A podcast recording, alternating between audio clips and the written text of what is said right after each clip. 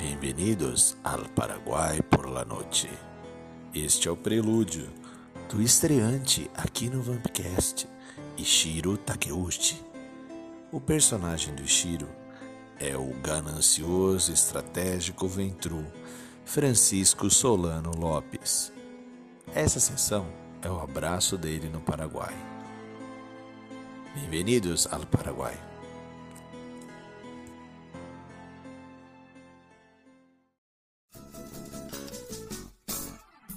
Desvende segredos que despertam na escuridão, onde a noite pulsa com vida e a originalidade do sangue percorre as veias da história.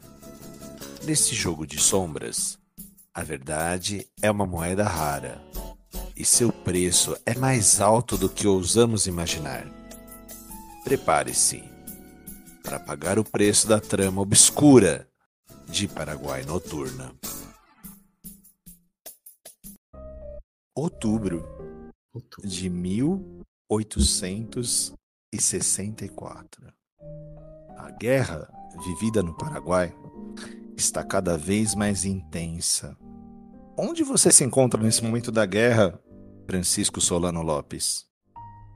Francisco Solano Lopes, no momento, se encontra em seu quartel, revirando alguns mapas e rodeado né, pelos, seus, pelos seus homens de guerra, enquanto discutem qual vai ser a próxima movimentação.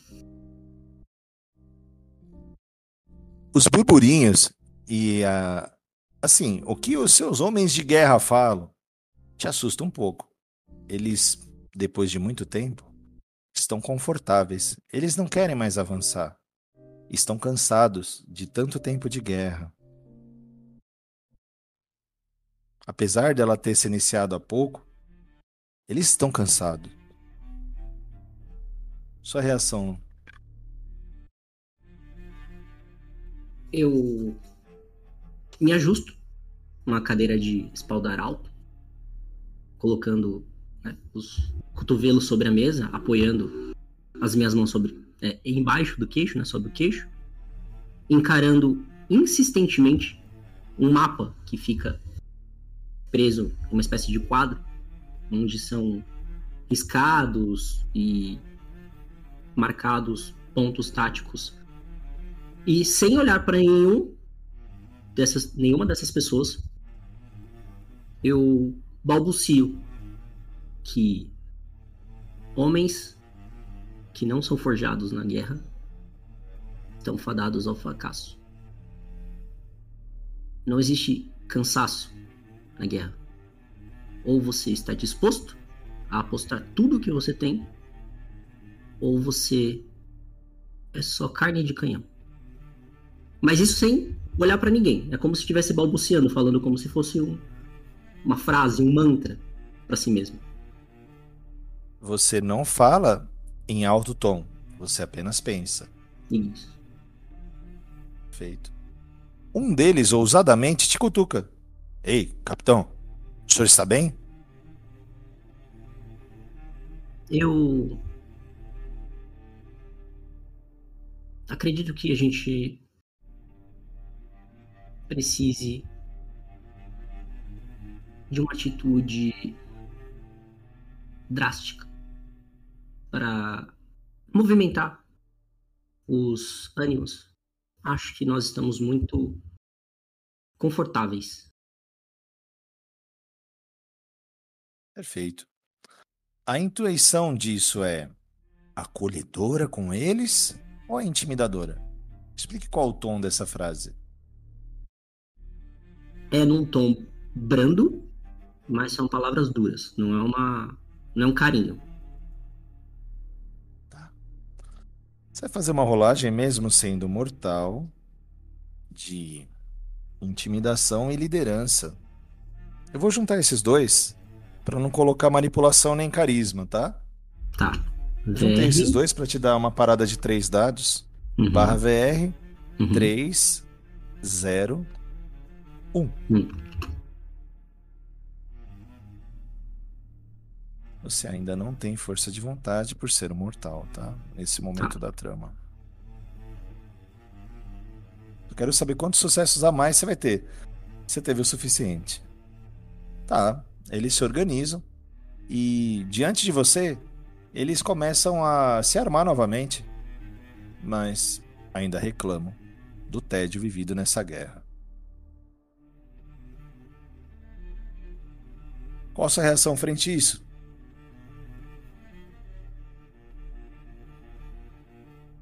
Eu me levanto da cadeira, passo inspecionando as fileiras né, dos homens que estavam organizando seus seus mosquetes, seu até um deles estava organizando o seu uniforme. Vou Tá? bem à frente do painel, onde tinha o mapa, e aponto uma figura que foi desenhada à mão de uma forma até é, rápida, como se alguém quisesse é, simplesmente simbolizar o que tinha naquela localização. Eu aponto com o dedo. E o que tinha lá? Eu vou descrever.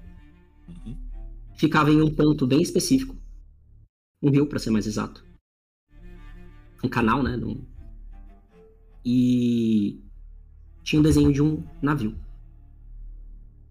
Era um navio de guerra.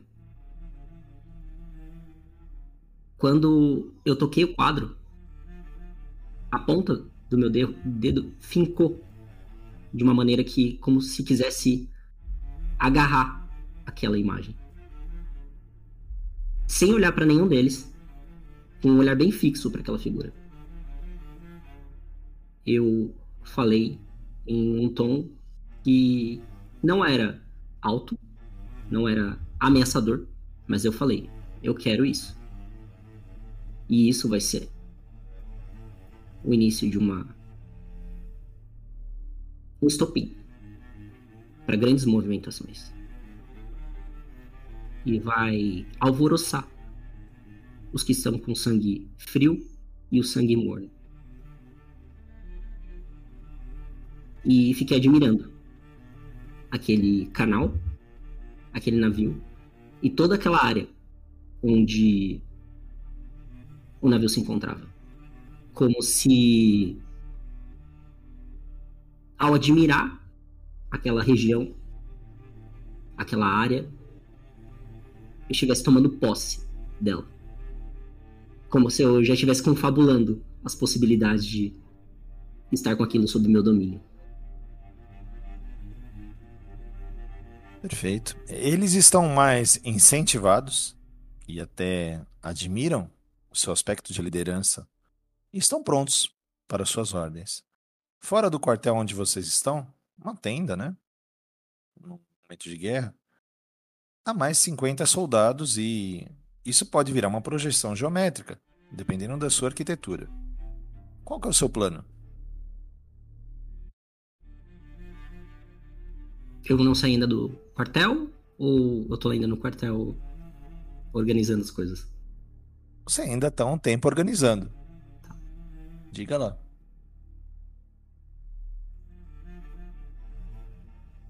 Eu volto pra mesa onde eu tinha uma série de nomes, arquivos, né, é, a lista né, de convocação é, da guerra, né, de, de soldados, né.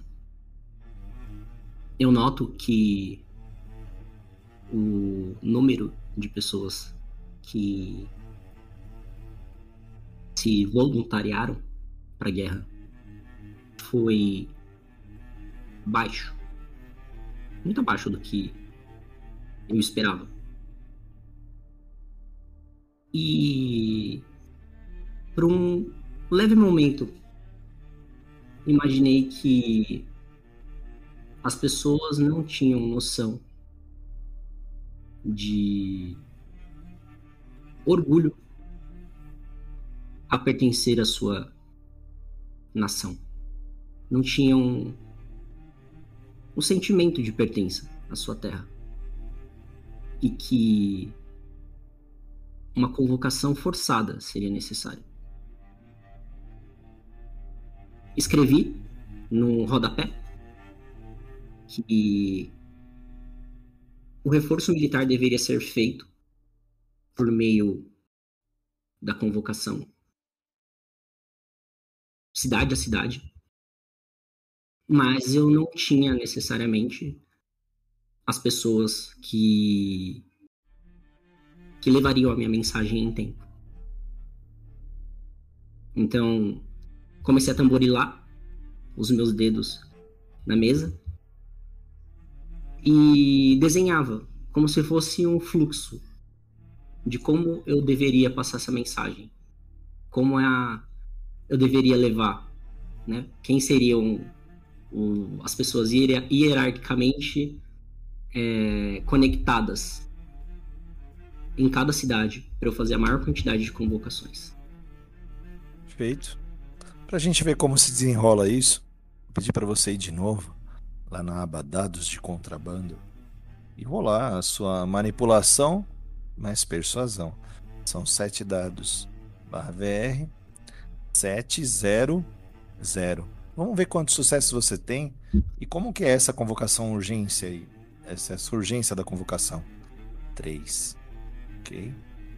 Você consegue um exército num prazo de uma semana de mais. Não mais que 150 homens. Isso é bem abaixo do que você esperava. Do que você calculava.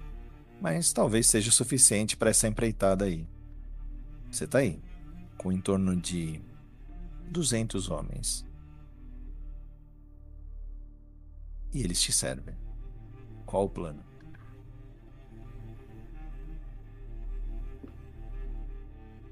Você, você fez uma última frase que pegou bem na hora que o carro passou, eu não consegui ouvir. Você repete, por favor. Você tem aí os 200 soldados que te servem. Okay. E qual o seu plano? De seguir tá. até o navio? Ou estreito, né?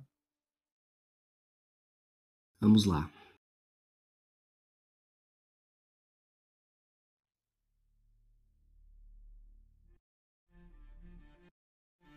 Um pouco apreensivo com relação ao a quantidade de pessoas. Eu imagino é, uma é, um cerco feito no canal e julgo que seria necessário enviar uma quantidade de pessoas, né, um grupo de exploração, para verificar como aqui está a área.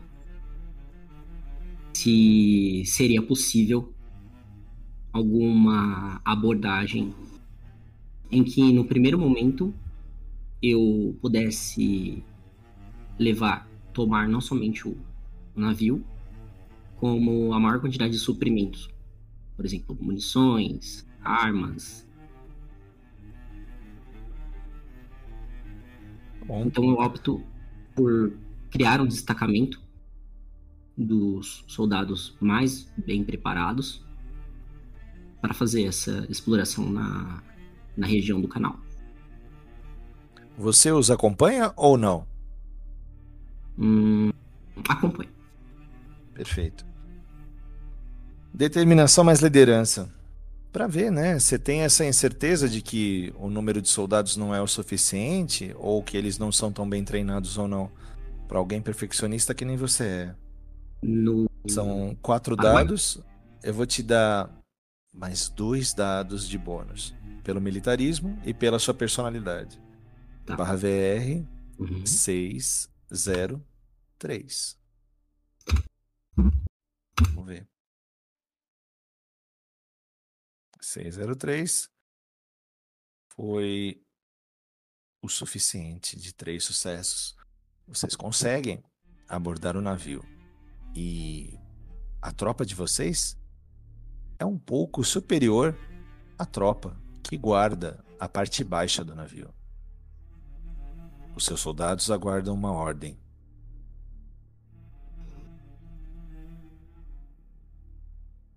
Hum. Ai, tentação.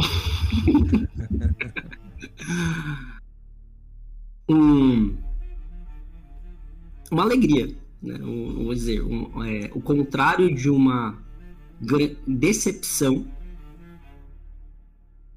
que por parte de uma pessoa que é extremamente ambiciosa invadiu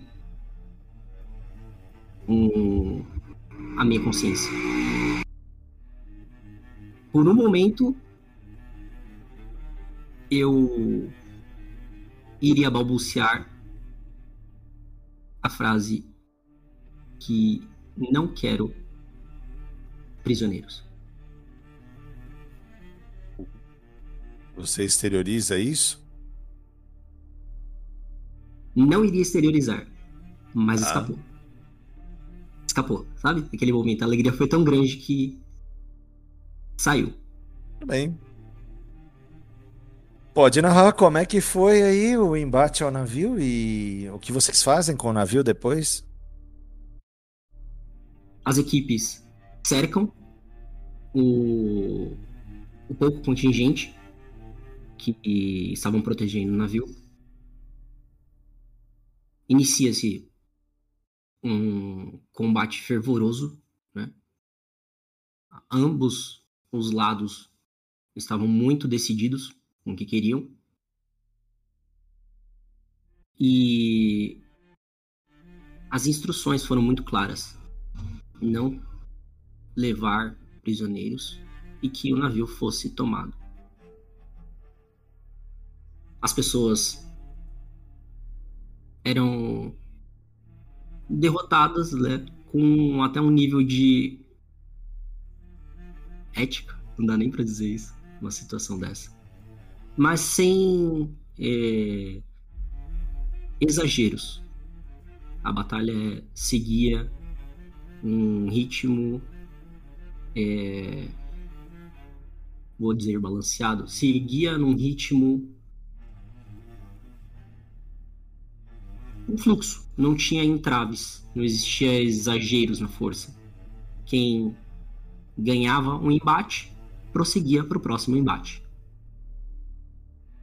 E pouco a pouco era visível que as pessoas estavam recuando para dentro do navio. Dava para verificar que eles chegavam mais e mais perto, como se o último refúgio fosse a embarcação. E é uma sucessão de gargantas degoladas e tiro e o sangue se espalha pelo chão do convés. Em aproximadas quatro a cinco horas, o seu exército ainda está de pé, com em torno de 30%. Muitos morreram também. Mas como você se sente diante de toda essa carnificina e um detalhe importante, dentro de um barco bélico desses, um grande navio, não havia um líder? de fato, não podia existir, não existia hesitação em mostrar satisfação nessa conquista. Sabia-se que o número de, de pessoas que estavam lutando ao meu lado era tinha reduzido nessa primeira tentativa. E num gesto rápido, sinalizei para que eles se reorganizassem de maneira a cercar o convés. Que ficassem atentos, porque a batalha ainda não terminou, apesar de estarmos dentro do navio. Que vigiassem, inclusive, as partes externas, para verificar se as forças de contenção estavam vindo em direção ao navio e tentariam uma retomada e que uma parte do contingente verificasse com atenção os andares né, do, desse, desse navio. A busca feita não revela esforços ou uma equipe de contingência.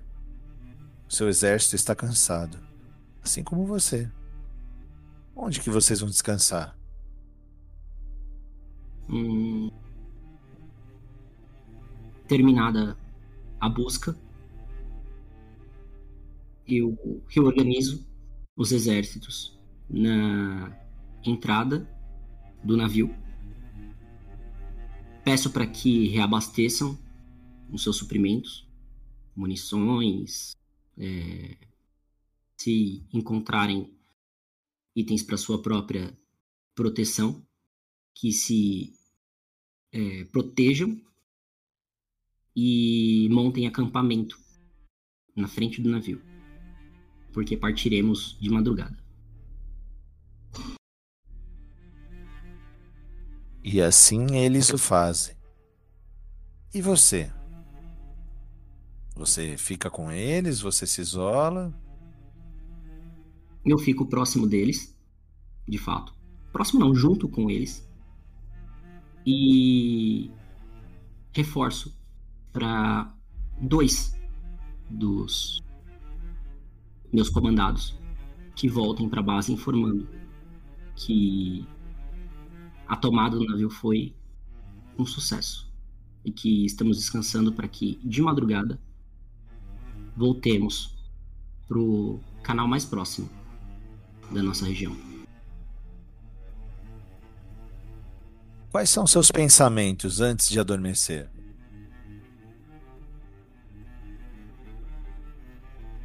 Eu me via justamente como o meu ídolo.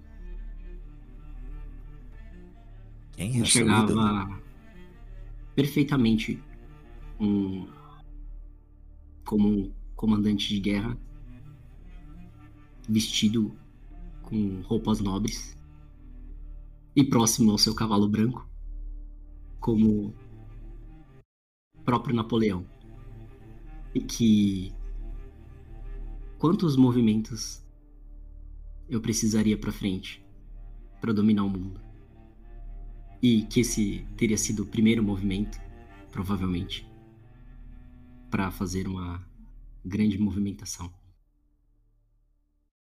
Estava animado. Chegava a ter as mãos suando, tanta empolgação nesse momento. Mas respirava profundamente e com os pés no chão sentia que ainda não tinha acabado. Feito. Você adormece. Durante a noite, você sente algo estranho nos seus joelhos, nos seus cotovelos, ombros. Parece que você não está numa noite confortável. O que você faz, Francisco Solano? Eu já tinha sentido isso e perguntei até pro meu médico particular que vinha a ser esse incômodo noturno. Ele falou que estudos primitivos estavam tentando desmentir a possibilidade de envenenamento por mercúrio. E, e que algumas fontes já narram algo que se chama paralisia do sono. E isso acomete pessoas que estão muito preocupadas. E ele me revelou que uma técnica é respirar profundamente e tentar manter a calma, porque em poucos minutos você pode voltar ao normal.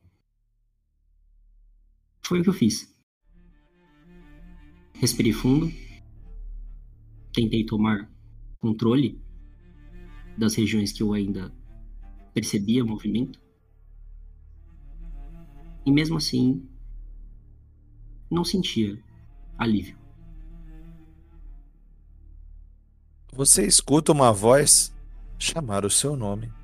Francisco Solano Lopes. Respire enquanto você ainda pode.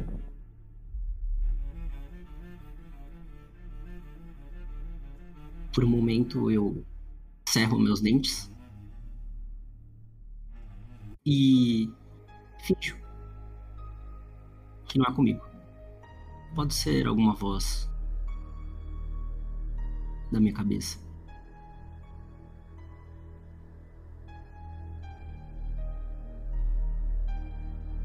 Além de respirar, você faz algo mais? Além de vir e destruir a tripulação do meu navio? Eu lentamente me aproximo, tento aproximar minha mão. Você está amarrado. Sério? Sério. que bom. Quando você mexe os braços e os ombros, a voz, não sei, né, se você vai tentar abrir seus olhos para ver o que é. Hum. Ela fala para você e te adverte. Você é perigoso demais para ficar solto.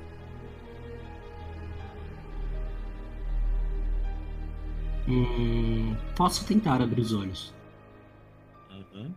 Com bastante. Há, há uma venda. oh, droga. oh, droga. Ok. É. Você quer sempre mais. Nunca é mesmo, Francisco?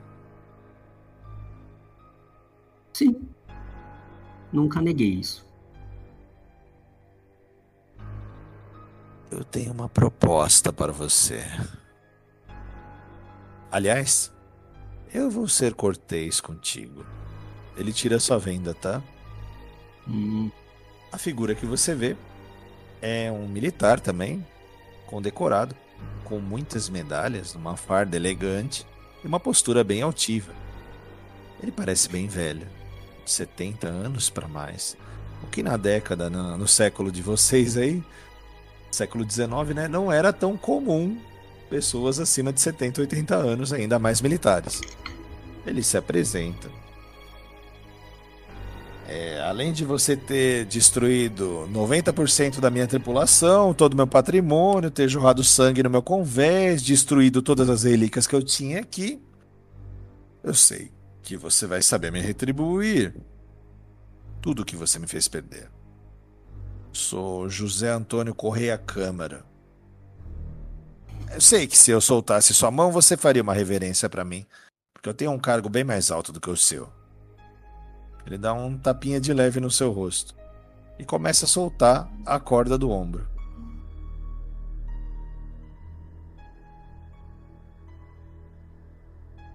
Ele te coloca sentado. Está mais confortável assim? perfeitamente. Vou te dizer que para minha proposta você deve abandonar toda a sua vida mortal. Você vê um brilho diferente nos olhos dele quando ele fala vida mortal. Ficam um pouco avermelhados por fração de segundos.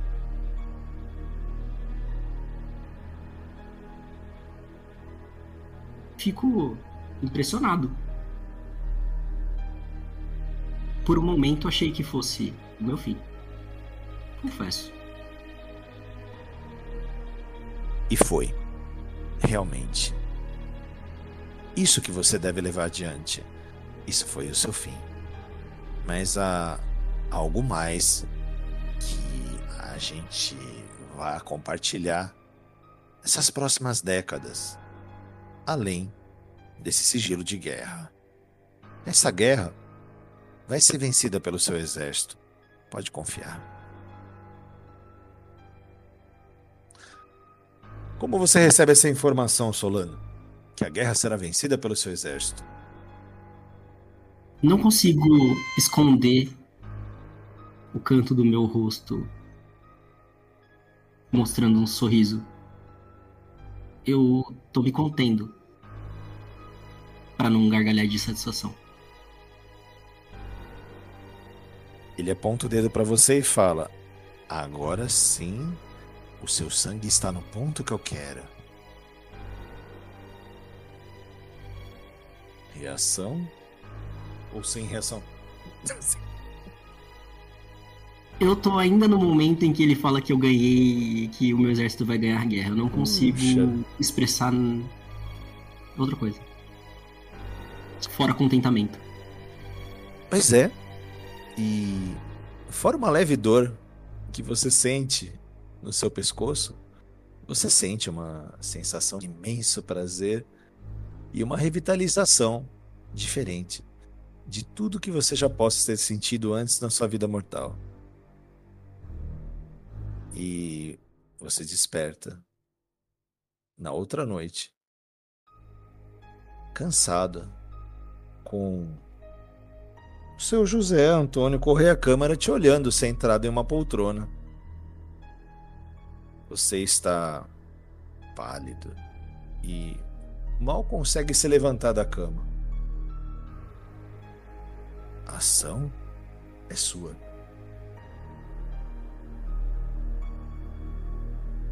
eu viro na direção, né, o rosto na direção da poltrona com muita dificuldade e quase não tenho voz para perguntar o que aconteceu, mas é a pergunta que eu tento balbuciar em qualquer idioma que eu esteja falando nessa hora. Isso foi apenas uma mudança estratégica mas você deverá ficar longe de toda a sociedade por alguns anos, algumas décadas, para que nosso plano possa correr cada vez melhor. E ele corta um pouquinho o pulso dele e dá para você beber o pulso. Beba, você vai se sentir melhor. Eu extremamente sinto afinidade por fazer isso, por mais estranho que pareça. E não rejeito a oferta. E ele fala para você: Agora, se arrume. Tem um lugar especial que eu quero te mostrar. E é aí que o prelúdio termina. Mas a sua não vida apenas começa.